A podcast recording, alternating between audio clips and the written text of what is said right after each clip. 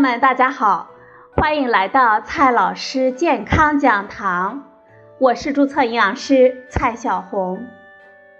今天呢，蔡老师继续和朋友们讲营养、聊健康。今天我们聊的话题是巧克力与骨质疏松。说起巧克力呢，我们总是兴趣满满。这巧克力到底是有利于减肥，还是有利于我们心脏呢？还是有利于预防高血压？嗯，我想很多朋友听到各种的好消息都会非常的开心。之所以我们对巧克力这么感兴趣，首先呢，是因为欧美国家的巧克力的摄入量真的是相当可观的。瑞士是吃的最多的国家。平均达到了每年九公斤，相当于四十三克一块的巧克力条，每年呢能够吃到二百零九块。美国的消费量是年人均四点三公斤，大概是瑞士的一半。在我国，虽然平均的消费量不算太高，但是喜欢吃巧克力的人也是相当的不少。今天呢，我们就聊一聊。巧克力与骨质疏松。二零一九年，《Nutrition》杂志上发表了一篇最新的研究综述。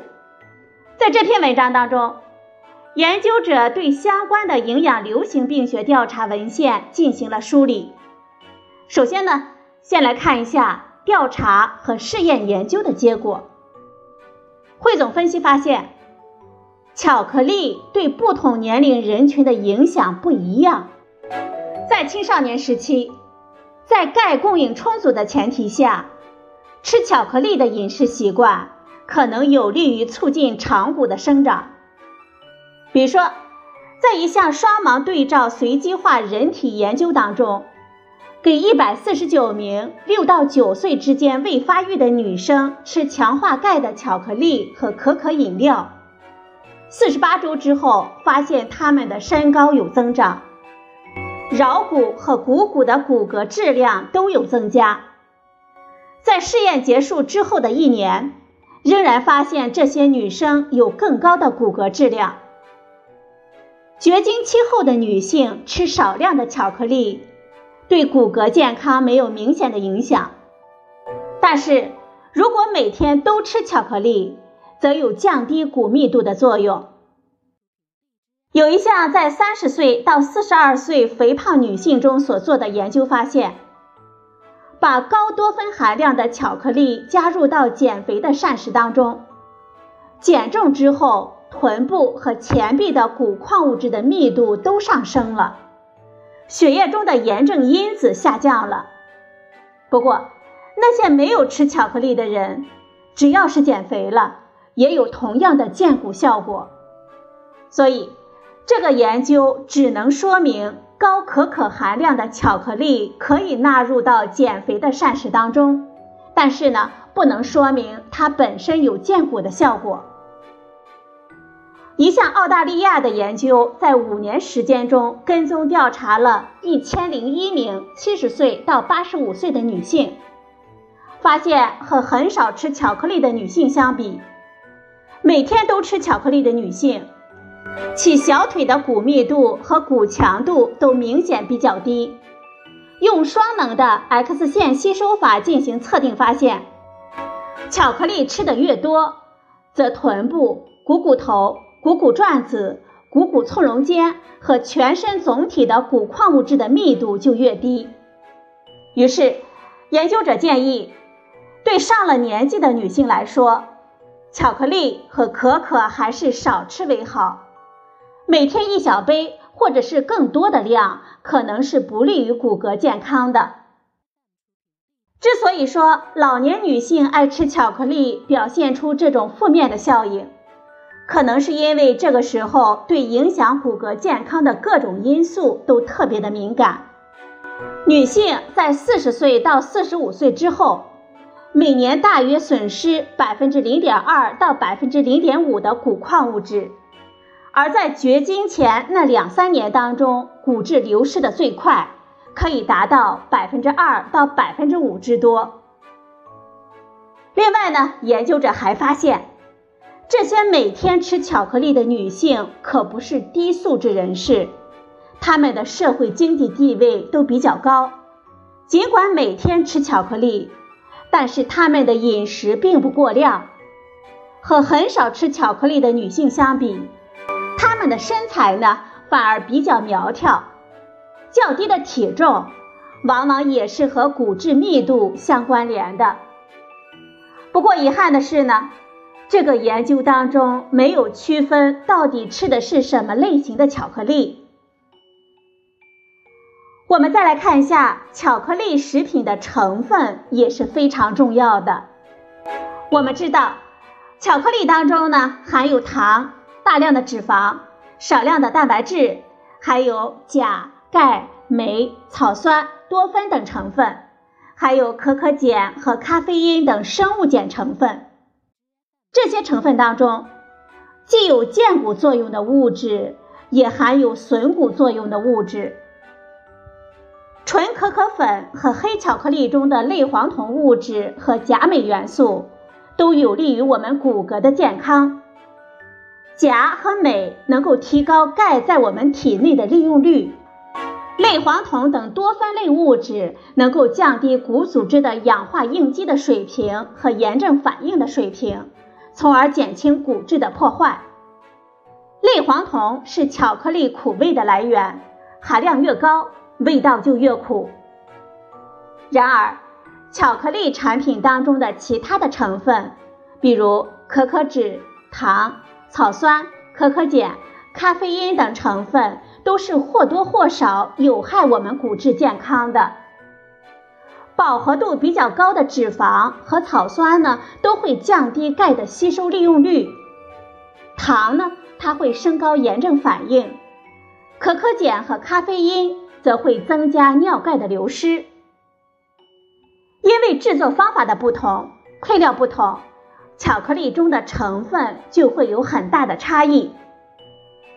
可可豆是多酚类物质含量最丰富的天然食物之一，主要是儿茶素和表儿茶素及其脂类，其中表儿茶素占总粉类物质含量的百分之三十五。含量大约是每一百克四千三百三十毫克到三千四百六十毫克。由于巧克力是用可可豆制作的产品，它也继承了富含多酚的优良的品质。按照美国农业部的测定结果，儿茶素含量的排序呢，大约是这样的：可可豆多于可可粉，多于烤制的巧克力，多于碱化的可可粉。多于巧克力糖果，脂肪以外的可可固体比例越大，则抗氧化活性就越强。在可可粉里，非脂可可固体大约占到了百分之七十二到百分之八十七，苦味的黑巧克力大概占到百分之二十到百分之三十，半甜的巧克力呢占到了百分之十五到百分之十九。而牛奶巧克力中只占到了百分之五到百分之七。镁对我们骨质晶体的生长和稳定都是十分重要的。此外，锌、铜、铁等微量元素也有利于我们骨骼的健康。